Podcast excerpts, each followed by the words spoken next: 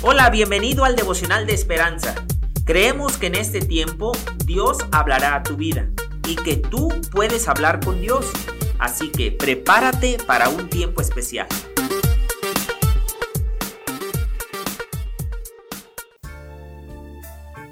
...9 de marzo...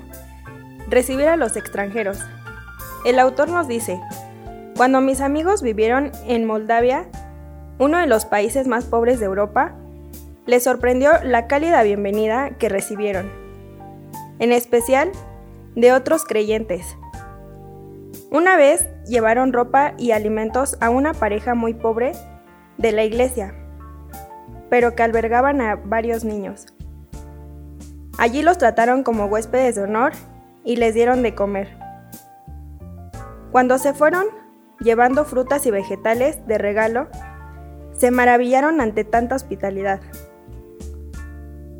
Estos creyentes encarnan la hospitalidad que Dios mandó que tuvieran los israelitas, su pueblo, cuando dijo, que temas al Señor tu Dios, que andes en todos sus caminos y que lo ames, y le sirvas al Señor tu Dios con todo tu corazón y con toda tu alma. Deuteronomio 10:12. ¿Cómo podían hacerlo? La respuesta viene en el versículo 19. Amaréis, pues, al extranjero, porque extranjeros fuisteis en la tierra de Egipto. Al recibir al extranjero, servían y honraban a Dios, y al mostrarles amor e interés, reflejaban su fe en Él.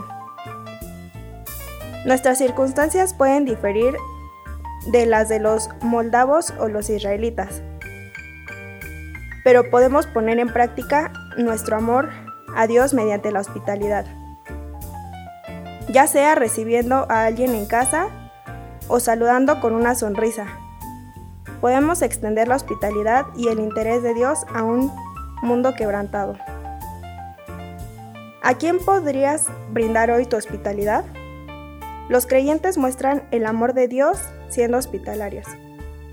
Deuteronomio 10, 12, 19.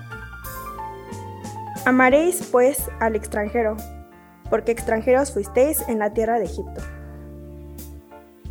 El devocional de hoy nos enseña que podemos ayudar a las personas y reflejar su amor en las circunstancias que esté atravesando cada uno.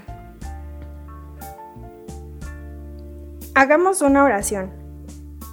Señor, te pedimos ayuda para reflejar tu amor en este mundo quebrantado y poder ayudar a las personas en las diferentes circunstancias que estén atravesando.